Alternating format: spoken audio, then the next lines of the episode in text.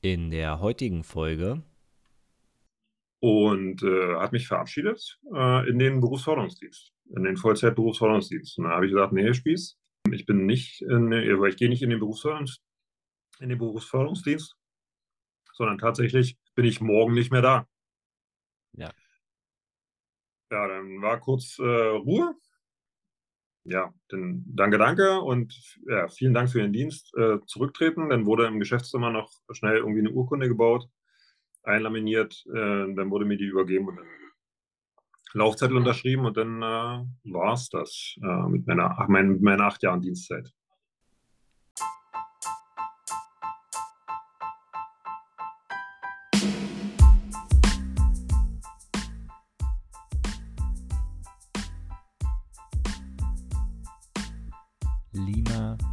Charlie, Loud and Clear.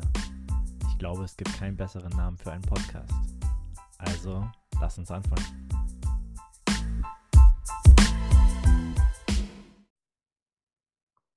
So, und dann sind wir auch schon wieder live. Heute darf ich den Thomas von der Guardians League Germany begrüßen. Guten Tag, Thomas. Hallo. Hi, ja, schön, dass wir heute Abend äh, hier zusammenkommen. Und ja, tun uns doch einen Gefallen und stelle ich einmal ganz kurz vor und dann würden wir auch natürlich mit den üblichen gängigen Fragen starten. Ja, also ich bin, äh, ich bin Thomas, ich bin äh, 45 Jahre alt, verheiratet, zwei Kinder und ich bin äh, Veteran. Er war SAZ 8 äh, Stabsunteroffizier in einer Staatsdiensttruppe und äh, bin seit 2006 nicht mehr Soldat und bin aktuell Werkstattleiter bei einem äh, Motorradladen in äh, Potsdam. Jo. Ja, Harley Davidson äh, sehe ich bei dir auf der Brust schon. Ganz genau. Also, ähm, das ja, Ding auch der Bart. Passt auf jeden Fall zum Image. Äh, auch, auch mit dem netten, äh, was ist das für ein Flugzeug im Hintergrund?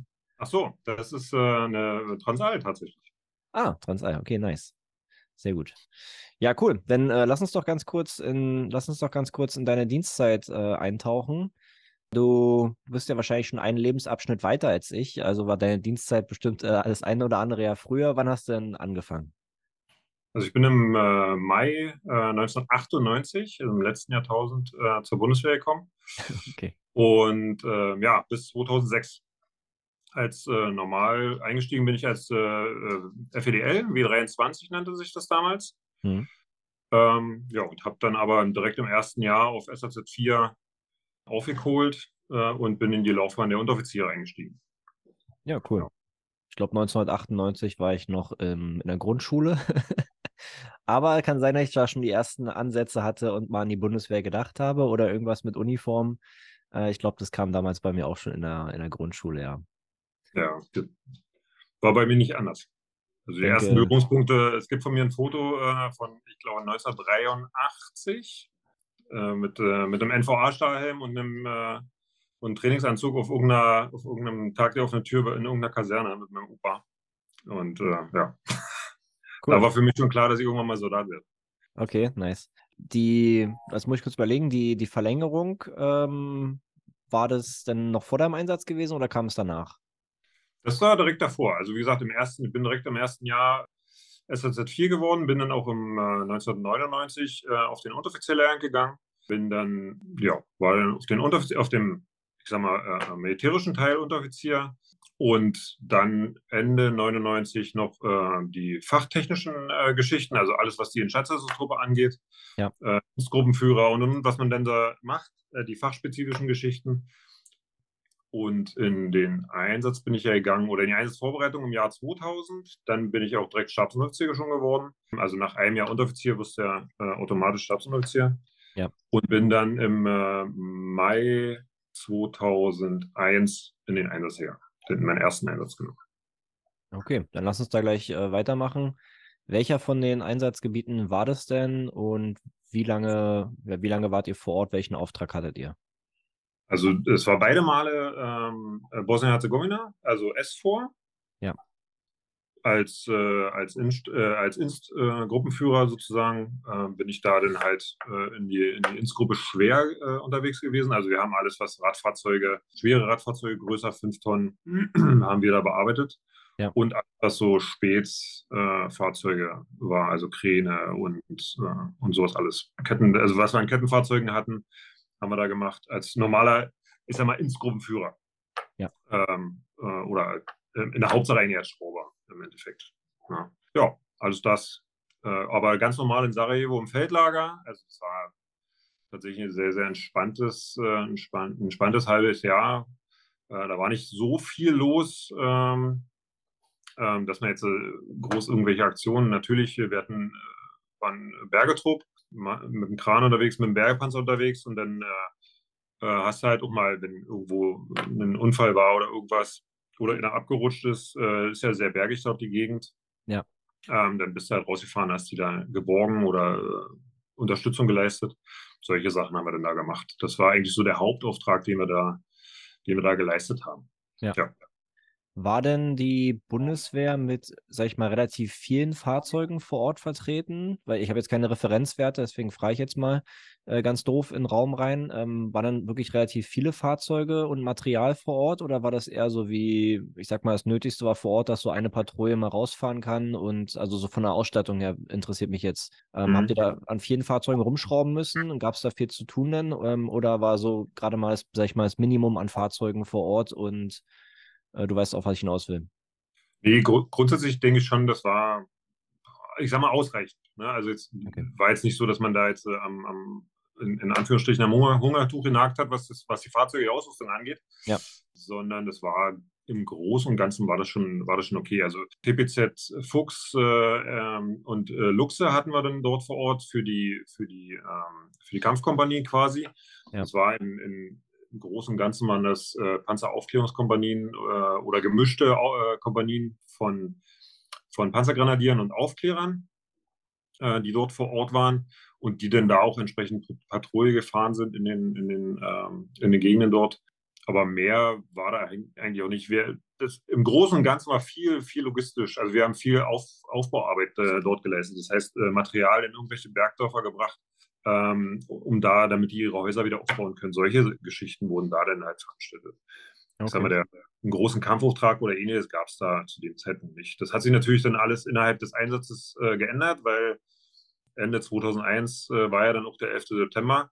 Ja. Und da drehte sich die ganze Geschichte so ein bisschen, auch der Umgang mit, dem, mit der Bevölkerung dort vor Ort. Aber im Großen und Ganzen war das jetzt halt nicht, äh, also was, ja, also Aufbauarbeit in, in der Hauptsache. Ja, also die, die Lage vor Ort war, sag ich mal, ähm, relativ, relativ friedlich und ihr konntet ja. einfach euren Auftrag wahrnehmen, jetzt im ersten Einsatz äh, noch vor dem 11. September, habe ich es richtig verstanden, ja? Ja, ja. Also er war ja auch mit Patrouille zu Fuß durch, äh, durch Sarajevo. Ähm, wir konnten wir konnten raus, also man konnte es anmelden und dann konntest du in, in Anführungsstrichen in Zivil dort äh, äh rausgehen. Ja. In Gruppen. Ähm, da musste, glaube ich, einer, wenn ich mir recht entsinnen kann, einer musste äh, bewaffnet sein. Ähm, du hattest keine, keine äh, ähm, Körperschutz äh, dabei, nichts. Du bist halt quasi in, in Zivil äh, dort äh, rausgegangen und man konnte mal einen Kaffee trinken irgendwo oder was essen gehen. Das, das äh, war zu dem Zeitpunkt alles noch äh, unkritisch möglich. Verstehe, verstehe. Wie lange ging dein erster Einsatz? Wie viele Monate wart ihr vor Ort? Sechs Monate. Sechs Monate. Genau, also 100, ziemlich genau 183 Tage. Ja.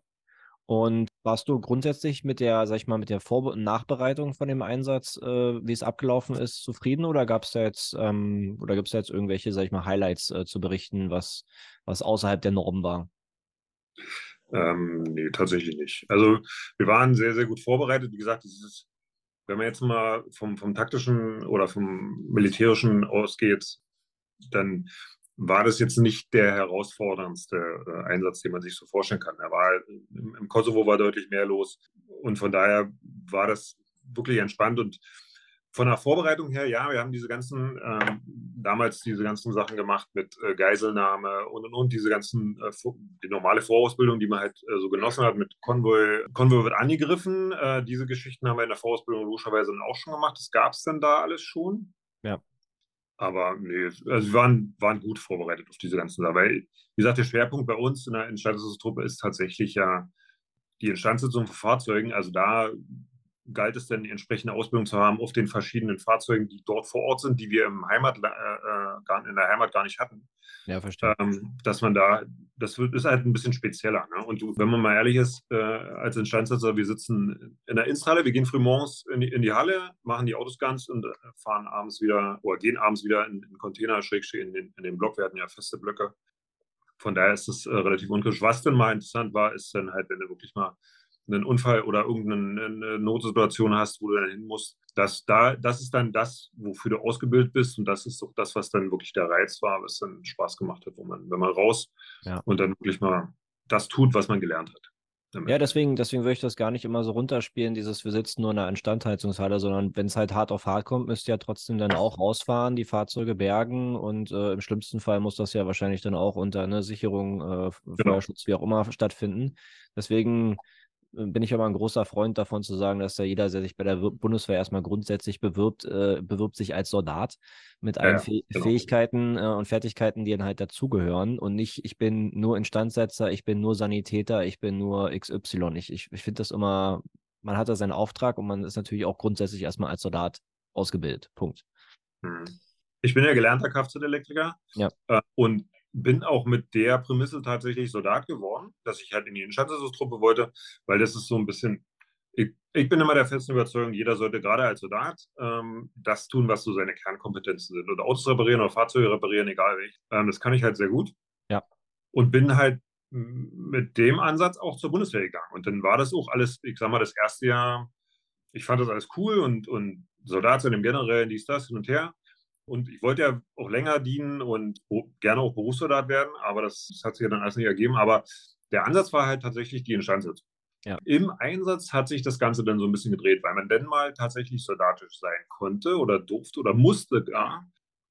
Und dann hat sich das Ganze, äh, also im Kopf auch so ein bisschen bei mir ge geändert und habe festgestellt, ja, das, das Instandsetzen, ja, cool, aber das Soldatsein an sich, also das, das tatsächliche Soldatische, das ist ja noch viel cooler. Also da, da hat sich bei mir im Kopf viel getan und äh, bin da mit einem ganz anderen Gedanken oder Mindset, wie man es ja mal jetzt so sagt, aus diesem Einsatz zurückgekehrt.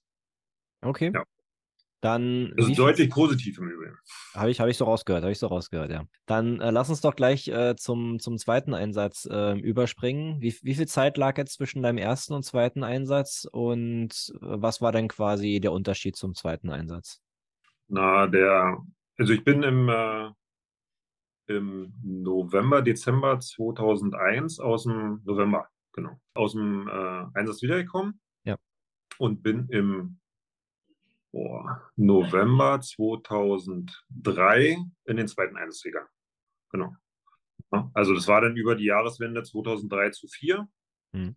Der ganz, ganz große Unterschied zu, in dem Einsatz war generell der, der Ansatz vom, von meinem Kopf her Darum haben wir uns auch, äh, ein Kamerad und ich, äh, uns auch freiwillig gemeldet für, es gibt in Bosnien so einen Außenposten, Filipovici nennt sich das. Das ist so ein kleines, sag mal, das gallische Dorf haben wir uns immer genannt. Das ist ein, das ist ein Feldlager, ich sag mal, von der Größenordnung maximal zwei äh, Fußballfelder okay. auf, so einem, auf so einem Berg in, in der Nähe von Foča. Das ist eine, das ist eine Serbenhochburg damals gewesen. Da waren auch recht viele Kriegsverbrecher unterwegs und das wurde dann nochmal gesondert sozusagen betrachtet dort und da haben sie ein extra Feldlager eingerichtet.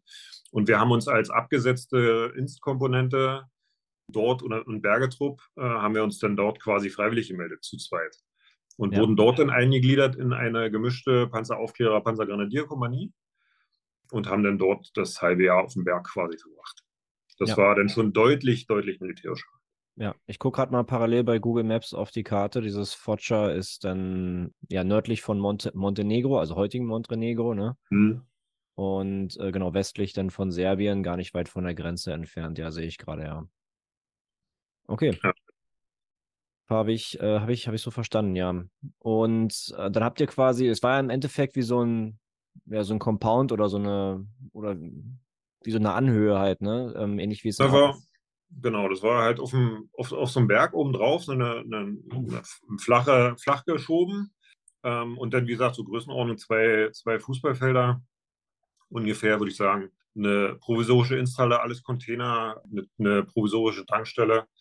Dann hatten wir noch einen, äh, einen, internen Compound, wo die Spezialkräfte drin gewohnt haben. Da durften wir alle nicht rein. Das war alles super, super, super geheim mit extra Zaun noch mit rum. Äh, Natürlich, ja. Ja, eine kleine Betreuungseinrichtung. Äh, und das war es auch schon. Ja. Da war dann halt die, die äh, Kampfkompanie war drin. Wie gesagt, die Spezialkräfte waren drin, die Installe und äh, ein Pioniertrupp, der das Ganze betrieben hat, also der Wasseraufbereitung gemacht hat. Und weil es war ja alles abgeschnitten von, von jeglichem. Also wir hatten dann auch einen, einen LKW, so einen ähm, 15 Tonnen Multi, der, der so ein Wasserflat drauf hatte, mhm. äh, wo 10.000 Liter Wasser reinkommen. Der ist halt täglich dann losgefahren und hat Wasser geholt für das, äh, für das Feldlager, weil wir das da, wir hatten da halt kein fließend Wasser. Ja. Macht Sinn, ja. ja, das war halt wirklich mal, ich sag mal, Feldlagerleben. So wie, so wie man das aus dem Lehrbuch kennt. Okay, ja, cool. Und ansonsten war ja der Auftrag äh, ähnlich wie im, in dem Einsatz davor, habe ich herausgehört. War das mhm. auch sechs, sechs Monate gewesen oder ging es länger?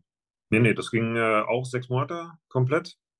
Ich habe die auch so gut wie komplett um Mio durchgezogen. Habe den Urlaub, äh, sozusagen diese zwei Wochen Fronturlaub, wenn wir es mal nennen, aufgehoben, weil im April äh, mein Sohn dann äh, ein Jahr geworden ist. Also ich bin quasi kurz vorm Einsatz Vater geworden. Ja. Ähm, und bin dann sozusagen zum ersten Geburtstag von meinem Sohn nach Hause und bin dann nochmal zurück und dann hatte ich nochmal drei Wochen oder sowas. Hm. Und dann war schon, war schon Ende. Und der Auftrag, ja, war im Endeffekt genau das Gleiche, nur halt äh, deutlich intensiver, dadurch, dass wir, dass das Gelände dort nochmal ein, andere, ein anderes Level war, also deutlich bergiger, deutlich schwerer und Winter. Somit waren die, äh, wir waren Bergebereitschaft. Im Endeffekt waren wir sechs Monate, 24 Stunden, sieben Tage die Woche Bergebereitschaft mit einem Kran und mit einem Bergepanzer. Mhm. Und das war dann eigentlich fast der Hauptauftrag, weil alle großen Reparaturen, irgendwas war eh nicht möglich, dort oben das zu machen. Also waren wir in der Hauptsache mit der Werbebereitschaft beschäftigt. Und dann gab es ja so, Silvester musste dann halt der Kommandeur da irgendwie mit auf irgendeinen Berg und dann haben die da, haben die da, sollten die Schüsse zählen. Also war denn ein Zug draußen, eine Patrouille. Ähm, und die sollten dann Silvester die Schüsse zählen, wer da mit, mit Waffen rumschießt und, und wo das herkommt, äh, das Feuer. Und das sollte alles festgestellt werden. Ja, und dann, wie, wie halt immer so ist, dann hat sich natürlich auch der Kommandeurspanzer irgendwo, also der Fuchs festgerammelt. Und dann haben wir, sind wir da losgerammelt, haben den mal rausgeholt und solche Geschichten. Also das, das war dann so der, der Schwerpunkt. Also da war vier Augenrollen dabei, wo es dann hieß, äh, Schüsse zählen an Silvester. Ja, das klingt jetzt äh, ehrlich gesagt nicht so intelligent für mich, aber gut, kann ja jeder machen, wie er will. Egal. Okay, also musstet ihr ein paar Mal rausrumpeln und äh, Fahrzeuge ja. rausholen, habe ich demnach äh, rausgehört, ja? Relativ, relativ häufig tatsächlich sogar. Wir hatten auch gleich zu Anfang, ich glaube, da waren wir zwei Tage da, gerade oben angekommen, noch ja. nicht mal richtig eingearbeitet, haben sich, haben sich, das geht da so durch Serpentine und du hast eine Seite Felsen und die hast andere Seite, also zweispurige Straße, eine Seite Felsen, andere Seite ein Flussbett. War dann gleich direkt zwei Tage nach, nach Ankunft, äh, haben sich, hat sich da eine, eine Patrouille von Italienern, ist auf Glatteis äh, in den, in den äh, Fluss rein. Die sind dann über Kopf mit so einem Geländewagen, also war kein Wolf, war so ein ziviler Geländewagen. Ja. Ähm, sind die über Kopf dann auf so einen, äh, auf so einen Findling aufgeschlagen in 10 Meter Tiefe, also 10 Meter runter, den Abhang da, und sind da da eingeschlagen. Autsch. Äh, mit vier, ja, die waren auch alle vier tot. Das war so als, als Start in den, in den Einsatz, die da rauszubergen, das war dann schon mal, geht so. Ja. Ne? Kein Aber, schönes, kein schönes Ereignis, ja. nee, nee, nee. Auch auch wahrscheinlich äh, Bilder, die man so leicht dann, denke ich mal, nicht, nicht aus dem Kopf rauskriegt, ne? Nee, tatsächlich nicht. Ja. Dann lass uns, lass uns kurz, ja, zur, ich weiß nicht, ob du wieder, ob du noch was zur Nach Einsatznachbereitung oder irgendwie, wie war das eigentlich damals? Habt ihr denn, wenn ihr wieder zurück in die eure normale Einheit gekommen seid, habt ihr euch dazu dann mit den anderen Kameraden ausgetauscht, äh, die jetzt quasi nicht im Einsatz äh, waren? Oder hat man dann einfach den Mund gehalten, seinen Dienst weiter verrichtet und irgendwie hat nie einer danach jetzt großartig gefragt? Gab es das überhaupt, äh, die Gespräche denn? Na, wenig. Also, aber es liegt doch da tatsächlich daran, dass wir eigentlich in der kompletten, also die komplette Kompanie hat rein runterverlegt in den Einsatz. Es war tatsächlich nicht so, dass wir einen großen Teil der, des Personals äh, zu Hause gelassen haben. Okay, wir sind eigentlich geschlossen dort runter und von daher gab es das Thema gar nicht, dass du, dass du da noch jemand hast. Es gab so vereinzelt ein paar Leute, ja, klar. Ja. Aber der, der Durchsatz vom Personal an sich war ja auch so, so schnell, dass du manchmal Leute hattest, äh, also auch Grundwehrdienstleistende, die es ja damals noch gab, die hast du kurz mal kennengelernt und die waren dann nach dem Einsatz weg, aber das war dann auch egal. Also, ja, also die, eigentlich, eigentlich wurde die Kompanie zugemacht im Großen und Ganzen. Das Personal, was vor Ort verblieben ist, auf die anderen Kompanien verteilt und das, ja, also es sind eigentlich schon komplett geschlossen dort runtergegangen. Okay. Äh, Nochmal eine Nachfrage kurz äh, zu den beiden Einsätzen, weil im ja, Kosovo oder auch Bosnien-Herzegowina war ja wahrscheinlich eine ganz andere Minenlage als jetzt in Afghanistan zu den Einsätzen. Welche Erfahrungen hattest du da mit den Minen gehabt vor Ort? Ja, wir hatten tatsächlich Minenfeld im, La im Feldlager. Also selbst im großen, selbst im Feldlager. Also 2001 äh, gab es noch das große Minenfeld im Feldlager Reilovac. Also Ach, in, in, in, Sarajevo, dass, äh, dass da Bereiche abgesperrt waren, wo man nicht hin durfte und auch nicht hin sollte, wo es dann auch mal nachts geknallt hat, weil da irgendein Reh äh, auf irgendwas raufgelatscht ist oder irgendwas ausgelöst hat. Okay. Ähm, das war schon da und in dem, in dem kleineren Feldlager, da war halt außenrum die Lage sehr, sehr unklar. Ja. Aber da war auch nie die Situation, dass man da jetzt äh, hingegangen ist. Du bist halt deine Patrouillenrunde, bist du im, in dem Lager gegangen. Wie gesagt, das war ja nicht besonders groß. Ja, also keine ja, Experimente. Aber das mal innerhalb vom, innerhalb vom Zaun geblieben und dann war es gut. Ja, keine Experimente draußen, verstehe. Nee.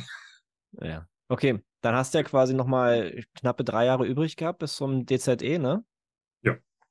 Wie sah die Zeit äh, bis zum DZE aus? Und dann würde ich noch gern Richtung, ja, deine, dein Ausscheiden aus der Bundeswehr kommen. Da würde ich noch ein paar mhm. Fragen dazu. Ja, im Großen und Ganzen, ähm, also normaler Dienst im Endeffekt und dann halt schon die Vorbereitung, beziehungsweise war eigentlich der Plan, dort Feldwebel oder dann Feldwebel zu werden. Mhm. Das hat aber durch die damals stattfindende Umstrukturierung nicht funktioniert. Da ging es ja dann los mit, äh, dass, die, dass äh, diese Fachdienstfeldwebel eingestellt wurden. Also das heißt, du konntest dich ja zu dem Zeitpunkt dann, ich glaube, das ist jetzt immer noch so, ähm, direkt in die Feldwebellaufbahn reinbewerben und bist als Feldwebeanwärter quasi eingestellt worden mit SAZ 8. Und zu dem Zeitpunkt war es dann tatsächlich so, dass man aus Einsatz, oder ich bin aus dem Einsatz wiedergekommen und es hieß dann, äh, na, Sie können nicht Feldwebel werden, äh, Sie sind zu alt, nicht mehr formbar und und und. Zu viel Dienstzeit. ja. Äh, wir nehmen lieber einen, einen jungen, äh, formbaren Soldaten. Und dann wurde man halt als in Anführungsstrichen alter Staatsunteroffizier so ein bisschen von den äh, quasi neuen Feldwebeanwärtern verdrängt, die dann da halt durchgestartet sind. Und binnen drei Jahren, vier Jahren Feldwebel waren. Oder dann mit, mit äh, vier Jahren Dienstzeit äh, fast schon Oberfeldwebel, wurde man dann quasi in der, gerade in der, in der Instruppe, also bei uns, verdrängt, weil dann der Unteroffizier quasi hoch na, runtergestuft wurde, ein Stückchen, ein Stück weit, äh, weil die Mannschaften in dem Punkt dann weggefallen sind. Und mhm. dann war der Unteroffizier nicht mehr der Gruppenführer oder ich war zeit, zeitweise als äh, stellvertretender Zugführer eingesetzt. Warst du dann halt nicht mehr, sondern warst du dann der normale Schrauber. Also die Bienenmannschaft, die gesagt, im Endeffekt nur halt besser ausgebildet. Ja, verstehe. Über diese ganzen, sag ich mal, Dienstgradänderungen, Gruppen könnten wir uns noch ewig auslassen jetzt. Ne? Äh, und die Modelle, ja. die da, die Modelle, die da ständig wechseln und so, ist, hat ja jeder, jeder auch eine ganz spezielle Meinung dazu. Ich, ich denke mal, das belassen wir jetzt dabei. Mhm. Aber okay, habe ich, hab ich so verstanden. Dann äh, stelle ich mal eine etwas provokante Frage, weil ich ja die Antwort äh, schon weiß, leider im Voraus. Ähm, als, als verdienter äh, Stabsunteroffizier mit zwei Einsätzen hast du ja wahrscheinlich dann die absolut beste und äh, professionellste Verabschiedung der Welt gehabt, nehme ich mal an. So ähnlich, ja. Wie, ja, wir hatten uns vorher schon drüber unterhalten. Ja, wie sah die ja, bei dir aus? Tatsächlich nicht, ja. Also ich habe ja, bei uns gab es ja noch den äh, BFD während der Dienstzeit. Also man konnte innerhalb äh, in, in, Vollzeit äh, den Berufsförderungsdienst genießen und äh, man sich ausbilden lassen. Habe da verschiedene Sachen, jemanden Englischkurs, dies, das. Und habe dann irgendwann entschieden, okay, wenn du nicht Soldat bleiben kannst, weil es nicht, äh, nicht gewollt ist und nicht möglich ist, ja. dann machst du das, was du sonst noch gut kannst. Und Motorräder waren schon immer mein Ding. Ich fahre seit ich, ich glaube, 12, 13 bin irgendwas, fahre ich Motorrad. Und äh, dann machst du halt Motorradkram. Ja, das war dann meine, meine, mein Ziel für, für nach der Bundeswehr. Also habe ich den, die Meisterschule angefangen, habe einen Zweiradmechanikermeister äh, gemacht. Ja, war dann halt irgendwie ein Jahr knapp äh, nicht, nicht ganz äh, auf Meisterschule im Endeffekt. Habe dann meinen äh, mein, mein Meisterbrief gemacht und bin dann zwei Wochen vor Ausscheiden, also von meinem tatsächlichen DCD, in die Einheit zurückgekommen, habe dann die komplette Abwicklung gemacht Laufzettel, Klamotten abgeben und und und. Und ja. dann äh, kam quasi mein letzter Tag, da war ich dann auch schon komplett ausgekleidet und stand in äh, für morgens beim Antreten, Kommanierantreten in Zivil in der Antreterordnung. Ja, Und äh, dann hat der Chef gesprochen, hat der Spieß gesprochen und äh, die Punkte für den Tag angesagt. Ja, und dann war quasi schon das Ende und ich stand dann immer noch da. Und dann äh, war noch die Frage, ja, irgendwelche Sorgnöte, Anträge, hat noch irgendjemand was, irgendeinen Punkt anzusprechen? Ja. Äh, ansonsten wäre jetzt das Antreten vorbei. Und äh, ja, zu dem Zeitpunkt hatten wir hatten einen äh, alten Oberstabsfeldwebel, unseren Inst, äh, Institutfeldwebel, äh, so ein richtiger Oberstaber alter Schule, so ein richtiger Haudegen. Und der hat sich dann gemeldet und hat, hat gesagt, naja, Spieß, da steht so ein, ein junger Mann in der Antreterordnung in Zivil, vielleicht sollten wir zu dem irgendwas sagen. Hm, guter Und, äh, ist, meinem, ist meinem Spieß das aufgefallen.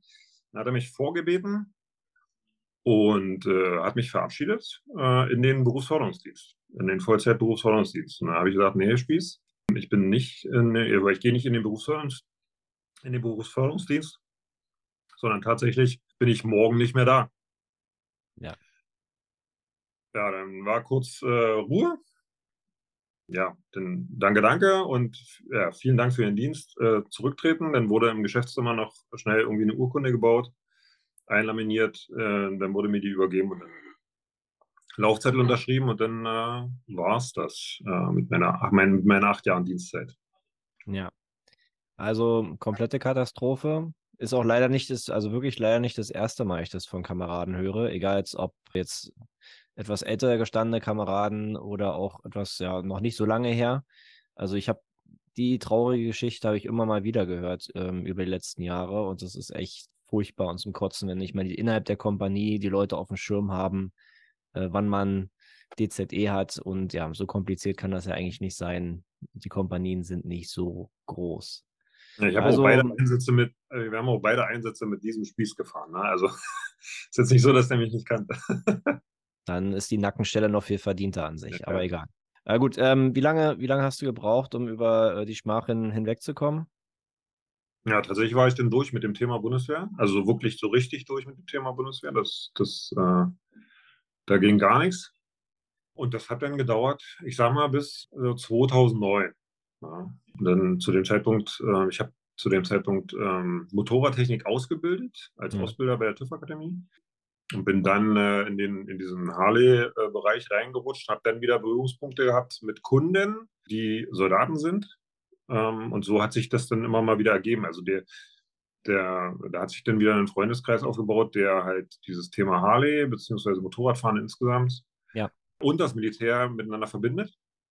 Dann sind diese Leute, die ich dort dann näher kennengelernt habe, alles auch noch äh, aus, dem, aus dem Spezialkräftebereich gewesen. Und von daher hat man dann mit Leuten zu tun gehabt, wo man gemerkt hat, okay, dieses, dieses ähm, Kameradschaftsding, dieses Team, dieser Teamgedanke, alles, was das, alles, was das, äh, äh, was man so denkt oder wie das sein soll, wie das, wie das ab, ablaufen soll als, als Soldat in, innerhalb eines Teams, innerhalb einer Gruppe oder einem Zug. Ähm, dieser ganze Kam- Kameradschaftsgedanke, der wird von den Leuten ja ganz anders gelebt. Und ähm, dann habe ich halt Berührungspunkte mit solchen Menschen gehabt. Und dann hat das alles wieder angefangen, weil ich gemerkt habe, okay, weil ich hatte ja die ganze Zeit immer das Soldatische, das du ja nicht wieder los. Wenn du das einmal gelebt hast, wenn das einmal, einmal gut war, wenn das, wenn man wirklich Soldat sein wollte oder will, dann, dann wirst du das nicht mehr los. Das wirst du immer bleiben. Und von daher ähm, war das dann zu dem Zeitpunkt wieder da. Durch die Leute, die ich dann da kennengelernt habe. Ja, und dann wurde das halt immer, äh, immer, immer mehr. Also der, erstens der Freundeskreis oder Bekanntenkreis, den man da so hat, der wird dann größer. Und äh, ja, dann fing das auch wieder an, dass ich mich damit beschäftigt habe, in die Reserve zu gehen und und und diese ganzen Sachen. Bis Verstehe. hin zu dem, wo wir jetzt gerade stehen. Dazu, dazu kommen wir jetzt ja gleich. Dann hab, irgendwann gab es ja den Punkt, äh, oder kannst du mir gleich eure Idee erzählen, wie es dazu kam, wann ihr euch äh, die, also die Guardians League Germany, wann ihr euch gegründet habt. Und genau, sagt doch gerne mal dann noch zwei, drei Sätze bitte dazu. Ja, also wir haben einen sehr, sehr großen Bekanntenkreis, was das Militär angeht. Und es ist halt so, dass viele von denen fahren halt Harley, ist einfach mal so. Und es gibt halt eine Kooperation zwischen, äh, zwischen Harley Davidson und äh, dem Bounded Warrior Projekt in den USA. Ja. Und da kann man halt T-Shirts kaufen. Ein Harley-T-Shirt mit, einem- mit dem Bounded Warrior Logo und dann äh, ist es halt so, dass da irgendwie 5% von diesem T-Shirt werden gespendet an das Wounded Warrior Projekt von Harley Davidson quasi. Ähm, ja, das, äh, das Projekt ist halt in den USA riesengroß. Die, keine Ahnung, wie viele hunderte Mitglieder die haben, das ist irre. Und wir haben, ich habe da mal so eine, eine Schalte gemacht, habe gefragt, hier Jungs, wer will so ein Shirt haben? Wenn die Shirts echt gut sind und wirklich gut aus, gute Qualität, top. Dann war es eine relativ große Bestellung und die Sachen bestellt, Basecaps bestellt. Diese Sachen sind an die Leute rausgegangen, dann war alles gut. Und so ein Jahr später kam halt die neue Kollektion. Gleiches Spiel, ich gucke mir die Kollektion an, sage hier geile Sachen, wer will haben? Dann wurde die Bestellung deutlich größer. Also es wollten viel, viel mehr Leute wollten die Sachen haben. Und ähm, es ging dann so weit, dass wir gesagt haben, okay, wir können das eigentlich sogar ins Portfolio im Laden aufnehmen. Cool. Weil bei uns im Laden, ich bin tatsächlich der Einzige, der äh, bei uns im Laden gedient hat. Das heißt, die Affinität zum Militär insgesamt ist nicht die allergrößte, sag ich es mal. Warum, wie auch, wenn, wenn, keiner, wenn keiner Soldat war. Ja, logisch. Und von daher war, die, war das Interesse an den, an den äh, Warner Warrior Sachen dann tatsächlich auf einmal so groß oder die Nachfrage, dass wir gesagt haben, wir nehmen es ins Portfolio auf. Ja. ja und dann, um das auch ein bisschen zu supporten und und und. Dann hat Harley aber gesagt, nee, nee, das äh, ist für die USA, ihr bekommt die Sachen nicht. Ja, genau. Und zwischendurch waren aber die Stimmen auch deutlich lauter, äh, auch was, was das Thema angeht, dass man das ja auch für unsere Leute machen kann. Also es wäre ja schön, wenn, wenn unsere äh, Jungs davon auch was abbekommen würden. Ja. Und nachdem dann äh, wir die Sachen nicht bekommen haben, äh, haben wir das dann tatsächlich, war der Gedanke, hm, scheiße, das machen wir einfach selbst. Also ein T-Shirt machen, kriegen wir hin. Und da dann entsprechend eine, eine Spende draus generieren, äh, so ist das Ganze im Endeffekt entstanden. Ne? Äh, so, haben wir da, so haben wir damit angefangen. Dann haben wir zusammengesetzt äh, und haben überlegt, wie können wir das jetzt machen? Wie kriegen wir das, äh, wie kriegen wir das, ähm, ich sage mal, auch steuerrechtlich alles äh, geregelt? Was, was, kann man, was kann man jetzt machen, damit wir T-Shirts verkaufen können? So blöd, so einfach wie es klingt, damit eine Spende generieren und dann Gutes tun für Veteranen oder Feuerwehrleute oder Polizisten und und und. Ja. Und so ist das Ganze entstanden. Und dann war die einzige oder die sinnvollste Möglichkeit, dass man sagt, okay, wir gründen einen gemeinnützigen Verein. Und so ist die, äh, ist die Guardians League Germany entstanden, im Endeffekt, ja. Ja, cool. Also quasi aus der, irgendwas zwischen aus der Not heraus und soldatisch einfach die, die Chance ergriffen, gesehen, dass da eine Möglichkeit ist und das einfach mal auch, ja, ohne viel, sag ich mal, sich zu sehr die Platte machen, erstmal direkt anfangen und dann einfach, ja, sich zusammentun, ein paar Leute um sich versammeln, ein bisschen nachfragen, wer mhm. kann unterstützen, wer kann helfen, wie stellt ihr euch das vor? Und jetzt lasst uns aber direkt mal umsetzen halt, ne? Ganz genau. Also das war auch der, die Art und Weise, wie wir da rangegangen sind. Also natürlich muss man ein bisschen, bisschen Gehirnschmalz reinfließen lassen, äh, wie man sowas, wie man sowas startet, aber viel reden, wir machen Politiker. Ich bin eher der, der dann rangeht und sagt, lass uns, lass uns das jetzt machen wir gucken, also wir gucken mal, wo die Reise hingeht und was das, was es wird. Vorher die, die Rahmenbedingungen abge, abgeklopft. Und dann äh, waren eigentlich alle sofort mit dabei und haben gesagt, ja, geile Nummer, ähm, da, da unterstützen wir. Ne? Und dann waren die, die acht Leute, äh, die du für, den, für die Gründung eines Vereins brauchst, waren da auch relativ schnell an Bord. Ja, Feuerwehrleute, Polizisten, Sanitäter mit bei, Soldaten mit dabei, aktive sowie nicht aktiven Soldaten als Reservisten. Dann haben wir aktive Soldaten äh, aus den verschiedensten Bereichen dabei. Also das ist schon sehr, sehr viel und sehr, äh, dass man auch alle Bereiche abdecken kann, weil wir dann auch gesagt haben, okay, lass uns doch mal die Unterstützung für alle machen, also auch für die, für die Polizei, für die Feuerwehr, also alles, was so das Thema Einsatzkräfte angeht. Ja, jetzt Blaulicht, Blaulicht sozusagen. Ganz genau. Cool. Äh, gefällt mir auf jeden Fall der Ansatz. Als Schrauber hast du einfach quasi direkt die, die Radsche in die Hand genommen und losgelegt, äh, ohne, ohne viel zu quatschen davor. Und äh, dieses Umsetzen finde ich immer sehr, sehr sympathisch. Wie kann man euch denn unterstützen, theoretisch? Na, grundsätzlich ähm, haben wir eine, eine Website. Da ist ein Online-Shop mit integriert. Ähm, wir verkaufen dort ähm, verschiedene Kollektionen T-Shirts und äh, Hoodies für Damen. Herren. Es ist dann halt so, dass wir von jedem T-Shirt was dort gekauft wird für 34,90 Euro, gehen 10 Euro direkt in einen Spendentopf, der für alle möglichen Eventualitäten äh, dann gespendet werden kann. Also das heißt, wenn eine Spendenaktion gemacht wird, wenn irgendwie mal Geld gebraucht wird, natürlich kann es aus dem Gesamt Vermögen in Anführungsstrichen für des Vereins genommen werden. Aber grundsätzlich kreiert jedes T-Shirt 10 Euro, die für nichts anderes außer für den guten Zweck einer Spende, einer äh, Sachleistung, wie auch immer, genutzt wird. Und bei ja. den Hoodies sind halt 15 Euro, die da, die da weggehen, weil der Hoodie kostet 49,90 und davon sind es dann 15 Euro, die äh, direkt in den Spendentopf gehen. Ist ja schon mal eine richtige Summe. Jetzt nicht immer nur irgendwie so drei oder fünf Prozent von irgendeinem 20-Euro-T-Shirt. Da, da kommt ja nicht so viel bei rum dann am Ende. Also schon mal, genau. schon mal gut, dass da direkt eins zu eins dann, sag ich mal, ein, ein souverä souveräner Anteil von dem Shirt oder dem Pullover direkt ins Positive umgewandelt wird, ja. Ja, so war der Plan. Sehr gut. Was, was habt ihr jetzt in Zukunft noch vor mit der Guardians League Germany? Gibt es da noch, äh, sag ich mal, Pläne, wo ihr euch hinentwickeln wollt oder Pläne oder konkretere Zielsetzungen, wie ihr noch besser ja, helfen, unterstützen könnt oder sowas? Ja, also wir wollen gesund, weil wir sind ja ein relativ junger Verein noch nicht jetzt die Riesenanzahl an, an äh, Mitgliedern. Aber wir wollen natürlich äh, grundsätzlich wachsen. Aktuell kümmern wir uns in der Hauptsache, logisch, weil es unsere Heimat ist, äh, um den Berlin-Brandenburger Raum. Ja. Und wollen natürlich grundsätzlich erstmal wachsen, weil das die, die Zielsetzung, die Zielsetzung ist ja die, dass man, dass wir ein Netzwerk im Endeffekt bilden von Angehörigen äh, aus diesen, aus den Einsatzkräften oder von Einsatzkräften.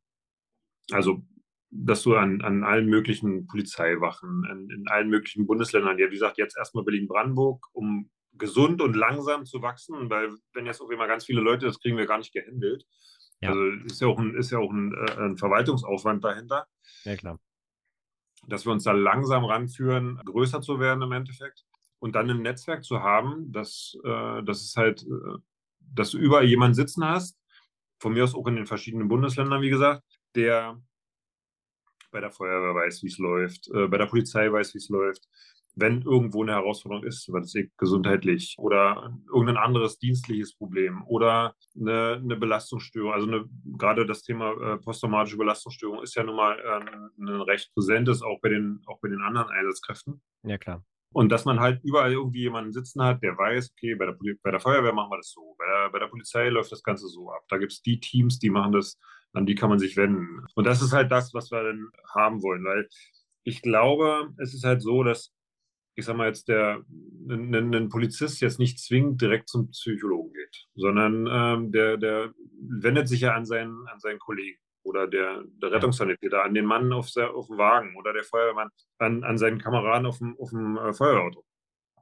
Äh, der wendet sich halt an den. Und äh, wenn man dann jemanden hat, so ein bisschen, ich nenne das immer Ohr an Masse, wenn man an einer Basis jemanden hat, der dann sagt, hier, pass auf, äh, wir haben hier in der Feuerwache XY in Bottrop, ja, haben wir äh, hier einen Kollegen, der hat da gerade echt Probleme. Ja. Ähm, können wir uns irgendwie um den kümmern? Oder können wir da was machen? Dann, äh, dann ist es halt jemand, der in der Feuerwache oder in dem Bereich irgendwie von uns, von uns ist, der tritt an uns heran, als, an den Vorstand und dann beratschlagen wir, wie wir dem da helfen können. Ja, das ja. ist so die, die Idee dahinter. Sehr gut. Ist ja quasi ein gesundes, ja, sag ich mal, Netzwerken und ja, auch von den Einheiten ist jetzt das falsche Wort, aber Polizei, Feuerwehr, also die ganze Blaulichtfamilie sozusagen, so ein bisschen uniformübergreifend ist, glaube ich, bessere Wort, uniformübergreifend einfach sich mhm. unterstützen, ja, auf, auf allen Ebenen, was, was halt äh, möglich ist, ne? Ja, weil am, am, Ende des Tages haben wir alle das gleiche Ziel. Also äh, auch der Polizist oder der, die, die, der Rettungssanitäter, der Feuerwehrmann, äh, dient ja unserem Land und dem Volk, welches daran lebt. Das ist ja mal so, dass, und so geht's ja, so macht der Soldat es ja auch. Das ist ja einfach mal so. Ne? Auch wenn ja, das immer nicht, äh, immer nicht so, das ist ja auch ein Thema, äh, wo, was wir uns auf die Fahne geschrieben haben, aber wenn es immer nicht so angesehen wird, ja, dass die, dass die Feuerwehrleute ähm, kriegen äh, einen Anfall oder einen Hals, äh, wenn ich an, an die letzte, ans letzte Silvester denke in Berlin. Achso, ja. Ja, das sind halt Themen, die einfach nicht gehen. Und so geht es ja den Soldaten auch. Die Akzeptanz in der, in der Gesellschaft, die ist ja schon da. Da, da passiert ja viel und da passiert auch sehr, sehr viel Gutes. Ja. Aber da passiert auch unglaublich viel Schlimmes und äh, man wird komisch angeguckt in Uniform. Und das ist halt wirklich, das muss anders gehen. Ja? Und das, äh, das ist ja das, was man denn so ja, definitiv. Die Silvestergeschichte hatte mich auch sehr aufgeregt, hatte ich auch mal eine eigene Podcast-Folge zugemacht. Habe ja, ich mir angehört, das ist Wahnsinn. Wird leider, wird leider keine Konsequenzen haben, aber ja, brauchen wir uns jetzt äh, nicht, die, nicht die Laune verderben lassen zum Ende hin. Äh, ja. Das Gespräch jetzt nicht negativ abrunden. Genau, also ich werde auf jeden Fall eure Webseite und euren Instagram-Account äh, verlinken. Ja, möcht, möchtest du noch abschließend ein paar, paar Worte loswerden?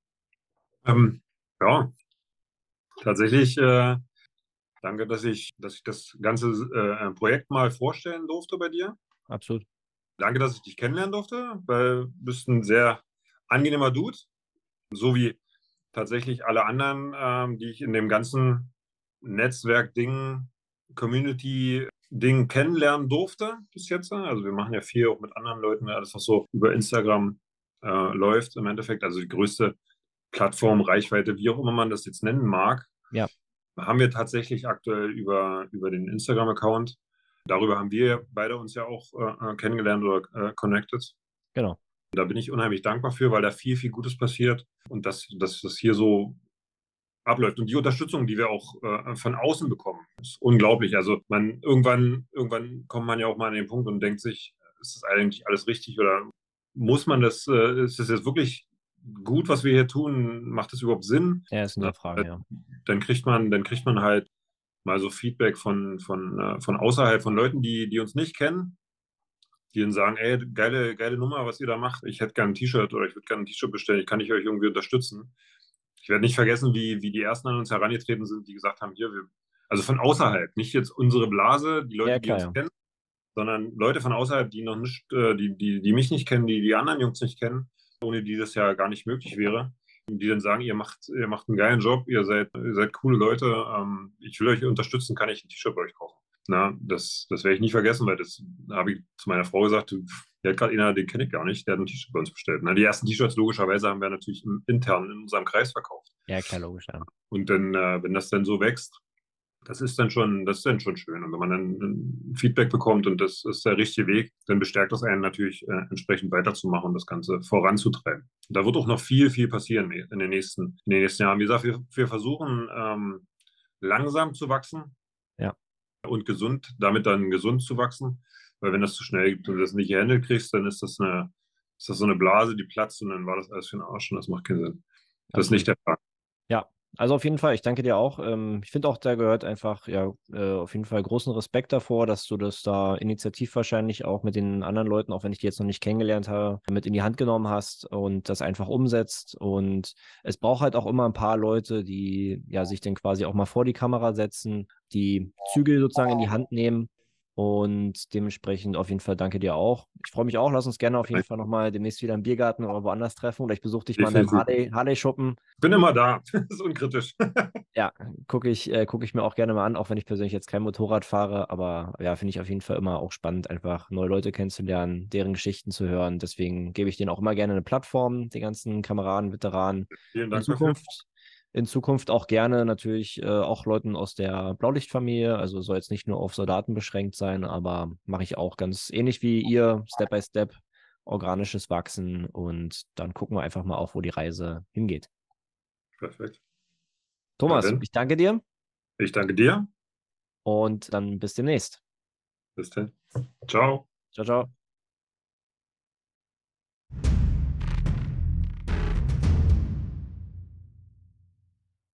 Mein Auftrag ist jetzt beendet, vorläufig. Euer Auftrag beginnt jetzt äh, im Liken, Teilen, Kommentieren, mir Sorgen, Nöte, Anträge und Fragen zukommen zu lassen, so dass ich euer Feedback in die zukünftigen Episoden mit einbauen kann. Ich bedanke mich für eure Aufmerksamkeit und bis zum nächsten Mal. Lima Charlie, Ende.